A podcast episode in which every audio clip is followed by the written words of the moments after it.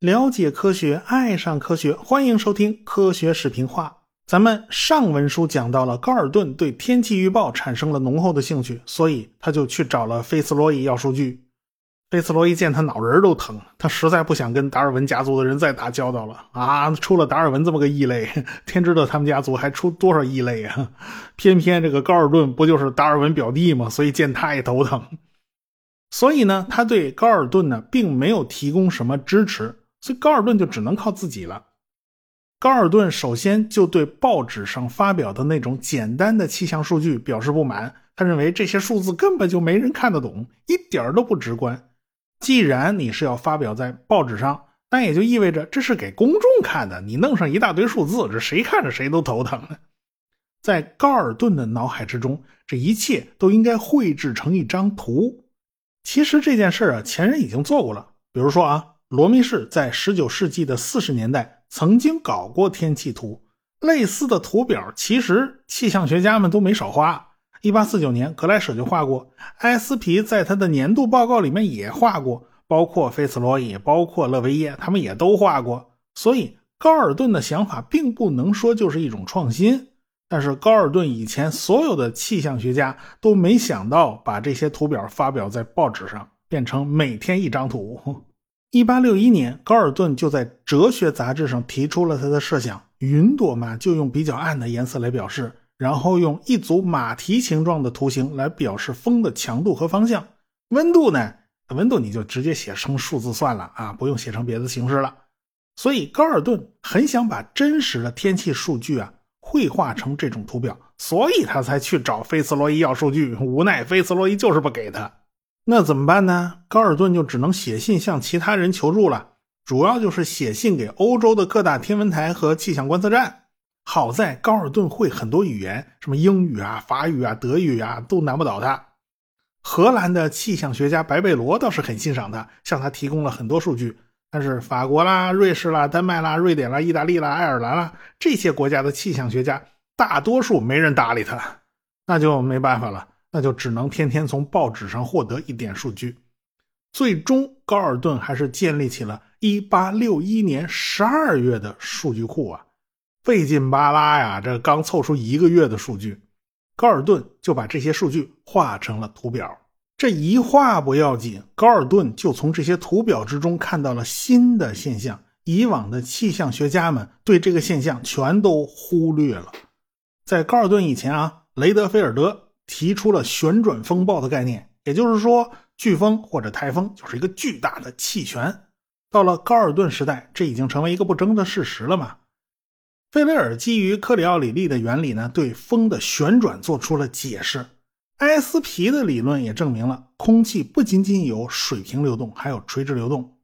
气旋某种程度上就像是水池子向下漏水一样啊。对于这些理论呢，高尔顿都是很熟悉的。但是高尔顿看到了其他人没看到的事情，在一八六一年十二月二日的气象图上，高尔顿绘制出了一种运行方式与气旋完全相反的天气体系。这高尔顿越瞅着越不对劲，越瞅越不顺眼，因为他发现这个风啊，它不是像气旋那样是从外围向中心集中，而是反过来，它是从中心向外围吹。而且呢，中心的气流也不是上升的，是下降的。在一八六二年的圣诞节，高尔顿呢就记录了自己的观测结果，把它写成了一篇文章，叫做《气旋理论的发展过程》，然后就把这篇文章寄给了皇家学会。这种现象后来就被称为反气旋。高尔顿看到了大气中的一种宏观现象，这个气旋呢就像个吸尘器。把空气从周围吸向中心，然后往上吹。反气旋呢，则是相反的，空气是向下的，朝地面移动。气旋和反气旋呢，就像两个逆合在一起的齿轮啊，这对着转，有进有出，循环往复。高尔顿用了不到一年的时间，就建立了自己的反气旋理论，哎，而且是他完全独立自主完成的。高尔顿他只有一个人，所以他进度就比较慢。他不像菲茨罗伊手下有一大帮人呢。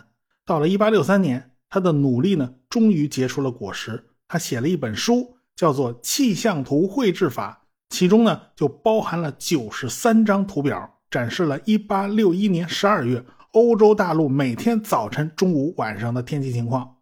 高尔顿使用了很多符号来表示阴晴雨雪，也包括什么云层厚度啦、什么气压、温度、风向啦这些东西呢，就看起来就特别直观了。这也就为天气图日后走进千家万户呢，奠定了基础。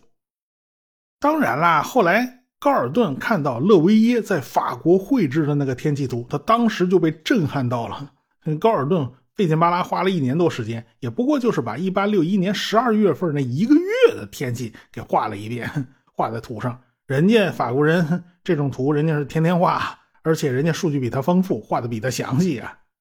这高尔顿要有菲茨罗伊支持他啊，他不是也能画出这么好的图吗？对吧？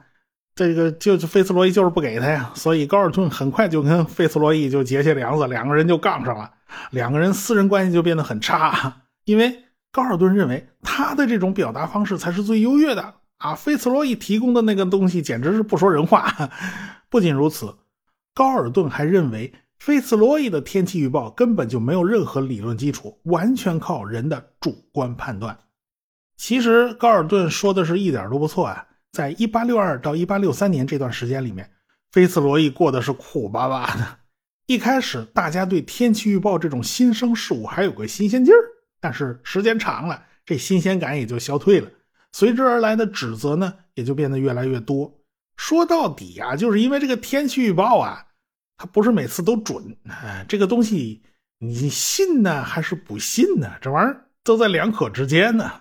现在我们的天气预报已经是做的比较精确了，但是当年啊，那天气预报初创的时候，表现真的是不太尽如人意呀。那时候很多报纸啊，就跟今天的是社交媒体有点像啊，有时候刊登一下老百姓的来信啊，有人抱怨什么天气预报不准啦之类的，结果就让费斯罗给看见了。费斯罗伊呢，就一定要写一封信去回复，寄到报社。反正诸如此类的事儿，他没少干，所以他的压力也很大。他这人脸皮薄，听不得人批评。这种压力也不仅仅是来自于公众，也来自于科学家团体内部。大家天天做的事情就是把各个观测站的数据收集上来，然后绘制成图表交给费斯罗伊，然后由他去判断未来到底会出现什么样的天气。判断好了以后，就通过电报发送到各个气象站点，顺便抄送一份给报社，就当做今天的天气预报就登出去了。但是菲茨罗伊到底基于什么样的方法和理论做出这样的判断呢？外界谁也不知道。其实就连菲茨罗伊自己他也说不太清楚，他完全是凭着经验嘛。当时气象学家对于理论依然呃没形成什么共识。气象学界就充斥着各种各样稀奇古怪的理论，比如说啊，月球影响论在当时影响的比较大，还有什么反气旋论，还有什么天体气象学，反正诸如此类的理论都很多。究竟该选用哪种理论作为基础呢？菲茨罗伊自己也不知道啊。有很多气象学家也在吵来吵去，他们互相都没有办法说服对方接受自己的意见，哪一派都占不了绝对优势。因为啊，我们所处的这个天气系统实在太复杂了，而且它只能依靠观测数据啊，你又不能做实验，是吧？有很多东西它没法证伪。这个菲茨罗伊也知道自己的天气预报是有缺陷的，所以他很想提出一套自己的理论，但是他还是受到月球影响论非常大的影响。这个月球影响论呢，大致就是这么说的：这个月球可以引起地球上的潮涨潮落。既然这个水能够受到月球的影响，那么空气行不行嘞？这个大气中应该也存在着这种潮涨潮落的现象，所以菲茨罗伊就把天气变迁呢，就归结为这种大气的潮汐运动。为此呢，他还专门写了一封信给当时的皇家协会的主席，叫约翰赫希尔。约翰赫希尔和菲茨罗伊那是长达二十五年的交情。所以，这个约翰·赫歇尔啊，也就不跟他绕弯子了。赫歇尔在信里说啊，费茨罗伊有很多优点，比如说啊，他很勤勉、很聪明、勇于开拓，而且很诚实，也勇于创新。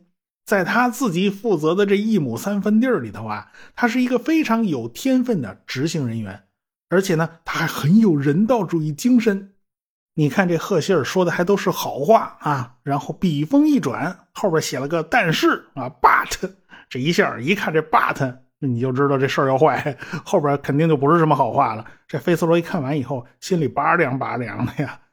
赫歇尔说他不是一个合格的理论家。那有人说了，这个天下专家有的是啊，这个费斯罗伊不找其他专家再给他长长眼呢？以约翰·赫歇尔在英国科学界的地位和学识，以及他跟菲茨罗伊之间的交情，这个评价就是对菲茨罗伊最权威的评价了。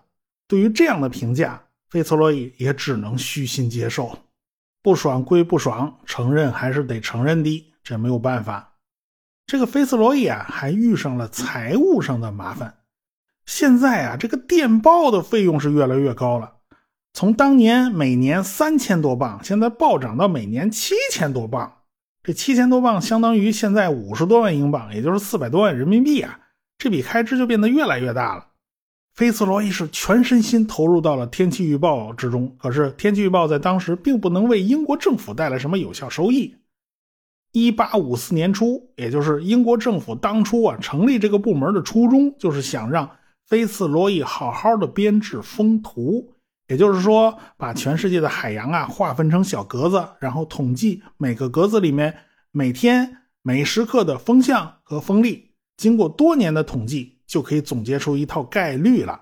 把这些资料编成一本书啊，编成了一张大表。这本书呢，就会有利于海上的水手啊优化自己的航线，最大限度的利用顺风镜。这样的话呢，就能给大英帝国带来实实在在的收益。可是菲茨罗伊的主要精力全都不在这儿，他一心扑在了天气预报上。那英国政府所有预算都是要议会批准的呀。议会里面有人呢，就开始挑菲茨罗伊的毛病啊，一来二去，这个菲茨罗伊就跟人家议员吵起来了。人家能给他好脸色看吗？这部门预算一定是卡着不批吗？总之，他方方面面都承受着非常大的压力。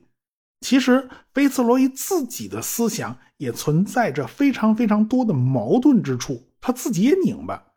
一方面，他勇于探索，积极寻找着天气的奥秘；另一方面，他又是一个虔诚的基督徒，他相信上帝掌控一切。这玩意儿就麻烦了，这玩意儿就拧起来了。牛津的那位大主教叫威尔伯福斯，也相信这个上帝掌管着天气，嘛玩意儿都归上帝管。在一八六零年的时候呢，这位大主教就曾经让手下的这个牧师对着上帝祈祷，祈求上帝在收获季节到来之前啊，给他们两个礼拜干燥和晴朗的天气啊，这个最好是风调雨顺啊，不要出什么幺蛾子。你说上帝答应还是不答应的这事儿？这种问题就牵扯到到底是上帝听你的还是你听上帝的，是吧？这玩意儿谁说了算呢？这祈祷这种事儿到底有没有作用呢？在当时谁也不知道。这时候就轮到高尔顿出手了。你别忘了，高尔顿的本职工作那是统计学家，他是可是统计学先驱啊。他想到了一个验证的办法。那不管是天主教还是新教啊，这个主教们经常都是要为这个君主祈福的呀。为君主祈福这种词儿肯定是天天当口头禅挂着。如果向上帝祈祷真的管用的话，一定能够使得历代国王和王后延年益寿。可是啊，高尔顿去翻了一下社会统计学期刊，他就发现情况并非如此。大多数王室成员的平均寿命是六十四点零四岁。而什么牧师啦、律师啦、医生啦，以及其他贵族啦，人家都可以活到七十啊！你别看大家生活条件都很好，大家都是锦衣玉食，不愁吃不愁喝，偏偏王室成员就是这帮贵族之中寿命最短的。你想想也是啊，你当个统治者没有那么容易的，他一天到晚要瞎操心呢。所以高尔顿做了总结啊，祈祷这事儿吧，他不管用。你看啊，这就是统计学的威力。不过呢，高尔顿的这篇文章一直到一八七二年才发表啊。这种文章你能发出来就不错了啊。要知道啊，这种文章要是在三百年前，这高尔顿八成就上了火星架了，就被烧死了。要是在两百年前啊，那估计就坐牢了啊，就逮进去了。那要是一百年前呢，估计高尔顿就被送精神病院了。但是到了十九世纪的六十年代以后啊，这高尔顿是屁事儿都没有。你别忘了啊，达尔文的那本《物种起源》已经在欧洲都风行开了，那上帝的地位已经开始动摇了。所以他们这批人实际上就是处在一个新旧思想交替变革的年代。可惜了，这个菲茨罗伊偏偏就是一个虔诚的基督教徒。他的思想就是变不过去，你叫他怎么办呢？他能不拧巴吗？整个1863年，格莱舍都在做气球实验，他一次又一次的飞上高空。当时很多报纸杂志都对格莱舍的这种行为提出了质疑。哎呀，这位老先生到底想干啥呀？他吃饱了撑的，没事创纪录玩。他一次又一次飞那么高，还有什么意思呢？他每次飞行回来都扔出了一大堆数据，这些数据到底讲了个啥意思？其实大家不知道的是，这个格莱舍呀一直在追踪泰晤士河上的云彩，他就发现呢，这些云彩从来也没有离开过河太远，这实际上就显示了对流的力量。当然了，对格莱舍来说，他还顺便研究了一下高原反应，在一万英尺的高空。他的心跳就变成了每分钟九十下到了更高的位置啊，他的心跳就变成了每分钟一百一十下在一点七万英尺的时候，他的嘴唇就变成了紫的；到了一点九万英尺的时候，他四肢就变成了深紫色。这个英尺换算成米呀，大概是乘个零点三啊。这个一点九万英尺呢，大概就是五千八百多米吧。对于格莱舍和菲茨罗伊这样的先驱呢，当时的老百姓普遍不能理解这些人到底在干啥呢？再加上各种小报的恶毒攻击，这些人的形象就变得非常奇怪了。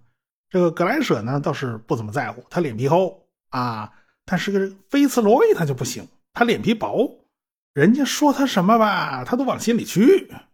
到一八六四年这一年，他接二连三的遭受打击。贸易委员会首先就削减了他的预算，位于南部沿海地区以及威尔士啊、苏格兰的电报站呢，都得不到资金支持，没有办法，这个菲茨罗伊只能裁掉了八个观测站，这一下观测数据就少了一大堆。这个菲茨罗伊的天气预报呢，就变得更加不准了，所以公众对他的指责也就变得越来越多。这个时候的菲茨罗伊他已经是五十九岁了。他实际上也已经是个老人了啊，都快花甲之年了嘛，而且他的身体大不如前。想当年啊，做环球航行的时候，那他是个棒小伙子呀，在火地岛的高山上爬上爬下，那一点都不觉得累。现在呢，他就不行了，整个人就显得很颓。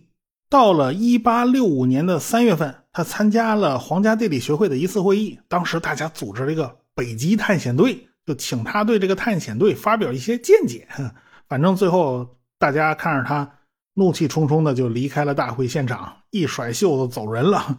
据说是大会主席莫奇森爵士对他有所怠慢，他不爽，不爽就走了呗。反正啊，菲茨罗伊的身体实在是撑不下去了，所以呢，他就把气象局的工作交给了别人，自己呢就回到郊区的家里面休养一段时间。这就是老婆孩子热炕头嘛。他也可以享受一下天伦之乐，他也是很老的人了嘛。大家发现啊，他只要不投入工作，他经过一段时间的休息，就会让他这个精神焕发啊，脸膛发红。但是他只要接触任何一丁点压力，这个人马上就会崩溃，马上就颓了。这个人的精神呢，仍然处于一种非常脆弱的状态。尽管这个菲茨罗伊一直在家休养啊，但是他仍然关心世界大事啊。这美国发生南北战争啊，他非常关心啊，因为马修·莫里是美国人呐，是吧？他到底支持南方呢，还是支持北方呢？他到底参加了哪一边呢？后来听说，哦，这个马修·莫里支持南方啊，但是那后来南方战败了嘛，这个菲斯罗伊还是挺为马修·莫里担心了一阵子。你说这个人，他真的心地很善良啊，他老替别人操心。后来呢，马修·莫里到伦敦访问。菲茨罗伊本来他身体不好嘛，在郊区住嘛，也没打算去拜访马修·莫里。结果这天下午他出去遛弯儿，他突然心血来潮了啊，他就甩下陪他遛弯的女儿，买了张车票就去了伦敦市啊，一直到晚上八点多钟他才从伦敦回来。这人显得特兴奋。但是兴奋头一过，他马上又陷入了颓废的状态。他似乎完全没有办法理清自己的思绪，也不能连贯的回答问题。反正他的精神状态就一直不太对。就在一八六五年的四月三十号早晨，根据他夫人的回忆，这一天，呃，菲斯罗伊起的要比夫人早一些，但是他一直待在更衣室里面就没有出来。好在呢，更衣室的门没有锁，就仆人就进去看一看。结果就发现，这位海军上将已经用一把剃刀割断了自己的喉咙，他自杀了。有关这档子事儿，我们下回再说。科学声音。